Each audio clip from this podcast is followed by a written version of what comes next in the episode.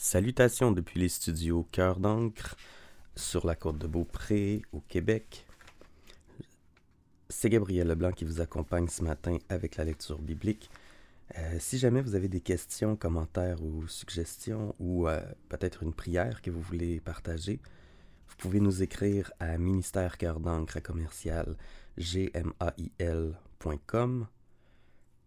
vous pouvez également visiter notre site web ministèrecoeurdang.wordpress.com et euh, visiter notre page Facebook, pourquoi pas. On, regarde tout ça pour, euh, pour vous suivre de près. Donc ce matin, on lit dans la Colombe la version Louis II révisée 1979. Et nous commençons en Genèse 20.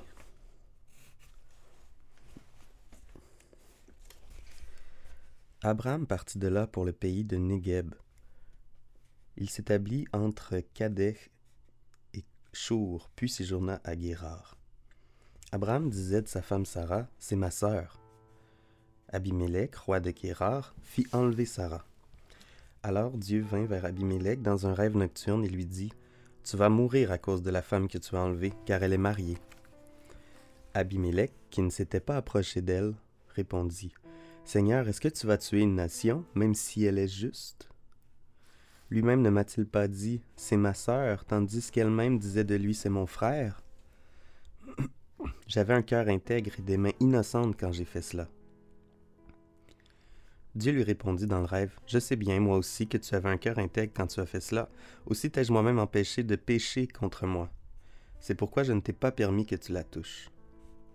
Maintenant, rends la femme de cet homme, car c'est un prophète. Il priera pour toi et tu vivras. Mais si tu ne la rends point, sache que tu mourras avec tout ce qui t'appartient. Abimelech se leva de bon matin. Il appela tous ses serviteurs et leur raconta toutes ces choses. Et ces gens furent saisis d'une grande crainte. Abimelech appela aussi Abraham et lui dit Qu'est-ce que tu nous as fait? Et quel péché ai-je commis contre toi Que tu nous aies amené mon royaume et moi à commettre un si grand péché? Tu as commis envers moi des actes qui sont inadmissibles.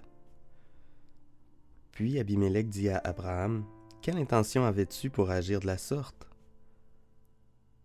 Abraham répondit, Je me disais qu'il n'y avait sans doute aucune crainte de Dieu en cet endroit, et que l'on me tuerait à cause de ma femme. De plus, il est vrai qu'elle est ma sœur, fille de mon père, seulement elle n'est pas fille de ma mère, et elle est devenue ma femme. Lorsque Dieu m'a fait errer loin de ma famille, j'ai dit à Sarah, Fais-moi la faveur, dans tous les endroits où nous irons, de dire que je suis ton frère. Abimelech prit du petit et du gros bétail, des serviteurs et des servantes, et les donna à Abraham. Il lui rendit aussi sa femme Sarah. Abimelech dit, Voici mon pays devant toi, habite où il te plaira.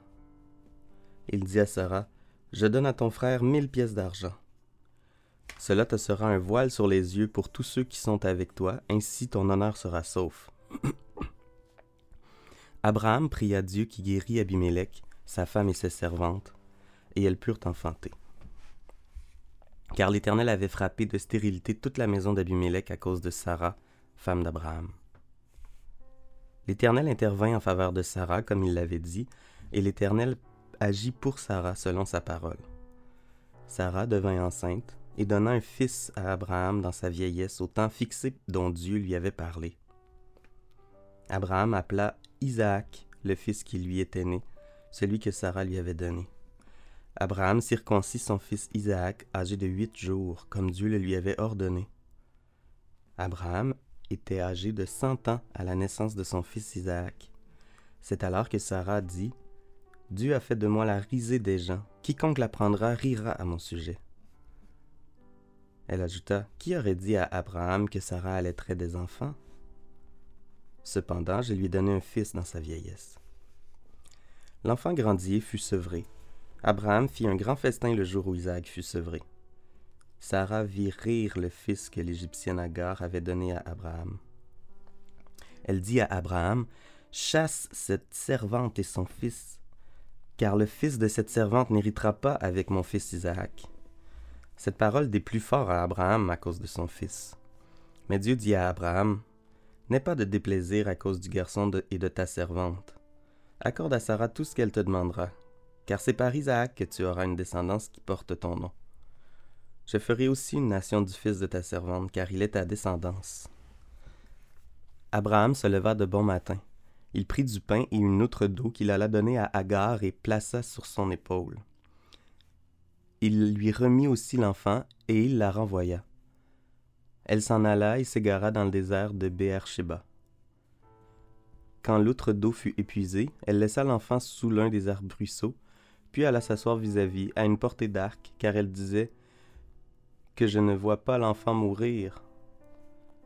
Elle s'assit donc vis-à-vis de lui et se mit à sangloter. Dieu entendit la voix du garçon, et l'ange de Dieu appela Agar du haut du ciel et lui dit Qu'as-tu, Agar? Sois sans crainte, car Dieu a entendu la voix du garçon là où il est. Lève-toi, prends le garçon, saisis-le par la main, car je ferai de lui une grande nation. Dieu lui ouvrit les yeux, et elle vit un puits d'eau. Elle alla remplir l'outre d'eau et fit boire le garçon. Dieu fut avec le garçon qui grandit, habita dans le désert et devint tireur à l'arc. Il habita dans le désert de Paran et sa mère lui procura pour femme une Égyptienne. En ce temps-là, Abimelech, accompagné de Picol, chef de son armée, vint parler en ces termes à Abraham. Dieu est avec toi dans tout ce que tu fais. Jure-moi donc ici, par le nom de Dieu, que tu ne me tromperas ni moi, ni mes enfants, ni mes petits-enfants, et que tu auras pour moi et le pays dans lequel tu as séjourné la même bienveillance que celle que j'ai eue pour toi. Abraham dit, Je le jurerai. Mais Abraham fit des reproches à Abimelech au sujet d'un puits d'eau dont s'étaient emparés de force les serviteurs d'Abimelech. Abimelech répondit, J'ignore qui a fait cette chose-là. Tu ne m'en avais pas fait rapport, et moi je ne l'apprends qu'aujourd'hui. Alors Abraham prit du petit et du gros bétail qu'il donna à Abimelech, puis ils conclurent tous deux une alliance. Abraham plaça à part sept jeunes brebis du troupeau, et Abimelech dit à Abraham, Qu'est-ce que c'est cette brebis que tu as placée à part Il répondit, Tu accepteras de ma main ces sept brebis comme attestation que c'est moi qui ai creusé ce puits. C'est pourquoi on appelle cet endroit Beersheba, car c'est là qu'ils prêtèrent serment l'un et l'autre. Ils conclurent donc une alliance à Beersheba. Après quoi Abimelech se leva avec Picol, chef de son armée, et ils retournèrent au pays des Philistins. Abraham planta un tamari à Beersheba, et il invoqua le nom de l'Éternel, Dieu d'éternité. Abraham séjourna longtemps dans le pays des Philistins. Après ces événements, Dieu mit Abraham à l'épreuve et lui dit Abraham Il répondit Me voici. Dieu dit Prends donc ton fils, ton unique, celui que tu aimes, Isaac. Va-t'en dans le pays de Moria, et là, offre-le en holocauste sur l'une des montagnes que je t'indiquerai. Abraham se leva de bon matin, sella son âne et prit avec lui ses deux jeunes serviteurs et son fils Isaac. Il fendit du bois pour l'Holocauste et partit pour se rendre à l'endroit que Dieu lui avait indiqué. Le troisième jour, Abraham, levant les yeux, vit l'endroit de loin. Alors il dit à ses jeunes serviteurs, Vous restez ici avec l'âne. Le jeune homme et moi, nous irons là-haut pour adorer. Puis nous reviendrons auprès de vous. Abraham prit le bois pour l'Holocauste, le chargea sur son fils Isaac et prit dans sa main le feu et le couteau. Ils marchèrent tous deux ensemble. Alors Isaac adressa la parole à son père Abraham et dit Mon père Il lui répondit Me voici, mon fils. Isaac reprit Voici le feu et le bois, mais où est l'agneau pour l'Holocauste? Abraham répondit Mon fils, Dieu va pourvoir lui-même de l'agneau pour l'Holocauste. Et ils marchèrent tous deux ensemble. Lorsqu'ils furent arrivés à l'endroit que Dieu lui avait indiqué, Abraham y construisit l'autel et disposa le bois. Il ligota son fils et le mit sur l'autel par-dessus le bois. Puis Abraham étendit la main et prit le couteau pour égorger son fils. Alors l'ange de l'Éternel l'appela du ciel et dit Abraham, Abraham Il répondit Me voici. L'ange dit N'étends pas ta main sur le jeune homme et ne lui fais rien, car j'ai reconnu maintenant que tu crains Dieu et que tu ne m'as pas refusé ton fils, ton unique. Abraham leva les yeux et vit par derrière un bélier retenu dans un buisson par les cornes. Alors Abraham alla prendre le bélier et l'offrit en holocauste à la place de son fils. Abraham donna à cet endroit le nom de Adonai Yireh. C'est pourquoi l'on dit aujourd'hui sur la montagne de l'Éternel, il sera pourvu. L'ange de l'Éternel appela Abraham une seconde fois du ciel et dit Je le jure par moi-même, oracle de l'Éternel, parce que tu as fait cela, et que tu n'as pas refusé ton fils, ton unique, je te comblerai de bénédictions, et je multiplierai ta descendance, comme les étoiles du ciel, et comme le sable qui est au bord de la mer. Ta descendance aura le contrôle de ses ennemis. Toutes les nations de la terre se diront bénies par ta descendance, parce que tu as écouté ma voix.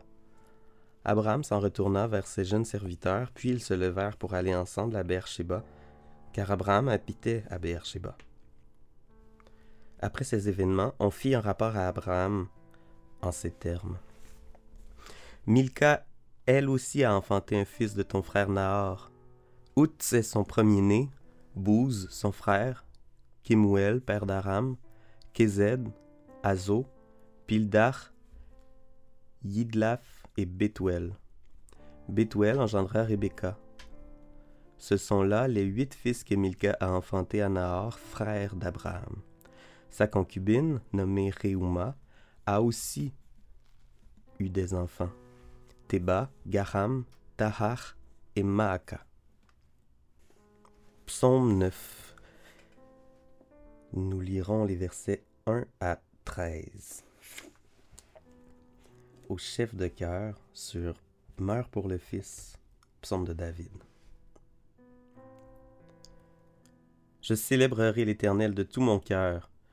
Je redirai toutes tes merveilles. Je me réjouirai en toi, j'exulterai.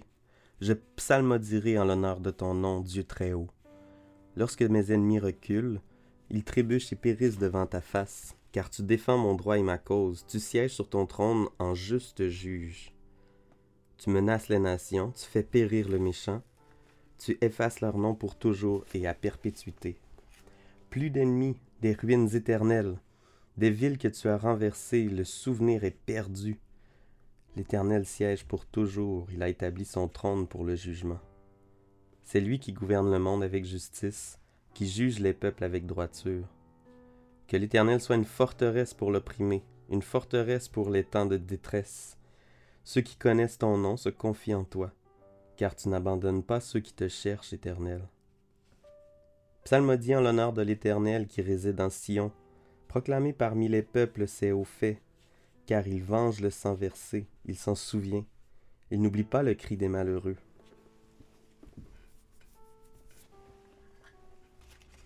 La lecture se poursuit dans le deuxième chapitre des Proverbes. Je vais lire les versets 9 à 15. Alors tu comprendras la justice, l'équité, la droiture, toutes les routes qui mènent au bien. Car la sagesse viendra dans ton cœur, et la connaissance fera les délices de ton âme. La réflexion te gardera, la raison te protégera, pour te délivrer de la voie du mal, de l'homme qui tient des discours pervers, de ceux qui abandonnent les sentiers de la droiture pour marcher dans des chemins ténébreux, qui se réjouissent de faire le mal, qui mettent leur allégresse dans la perversité, eux dont les sentiers sont détournés et les routes tortueuses.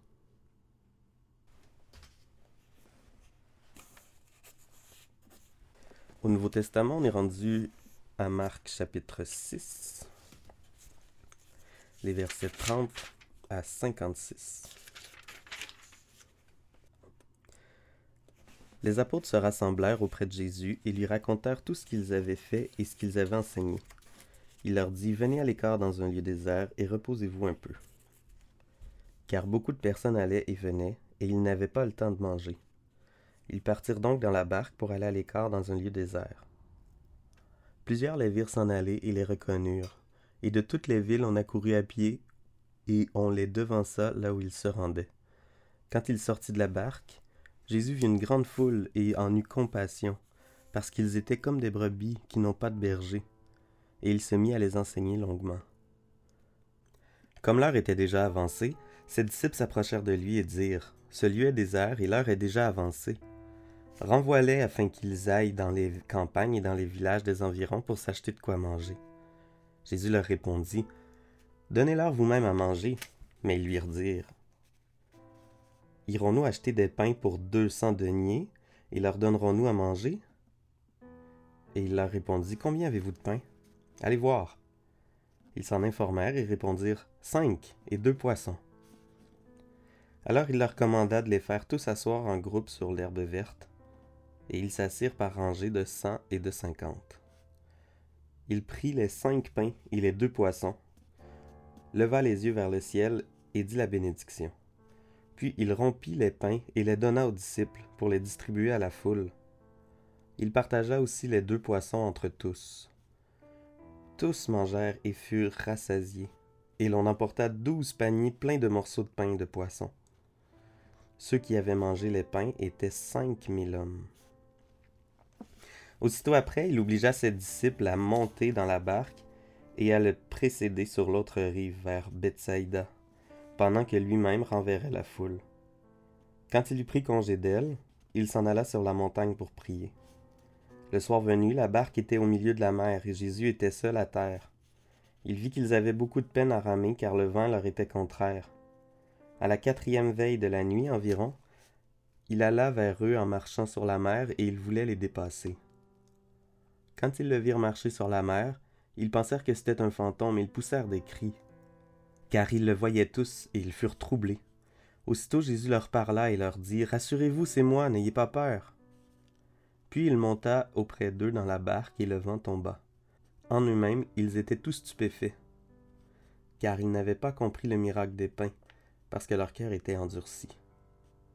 Après avoir achevé leur traversée, ils arrivèrent dans le pays de Génézareth et ils abordèrent.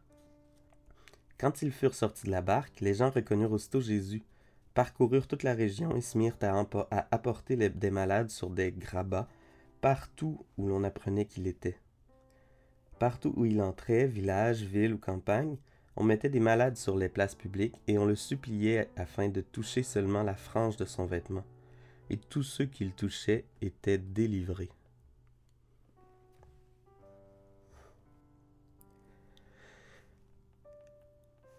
Seigneur Jésus, merci pour tous ces miracles que tu as faits sur terre et tous les miracles que tu fais encore aujourd'hui. Je te loue pour euh, toutes ces personnes qui sont guéries seulement en, en, voyant ton nom, en touchant les franges de ton vêtement ou en te priant. Je te remercie pour ta grande puissance que tu manifestes à travers diverses actions, que ce soit la naissance d'un enfant, la, guérison, le travail, tu tiens notre avenir dans tes mains, Seigneur, puis on veut te louer pour ça. Te remercier pour ta providence, te remercier pour ta souveraineté. Et en cette euh, nouvelle année qui commence, je te prie, Seigneur, que tu mettes euh, dans nos cœurs ta loi, que tu attaches ta parole à nos cœurs pour qu'on puisse la méditer jour et nuit puis qu'on apprenne euh, toujours mieux à la connaître pour apprendre mieux à te connaître. Amen.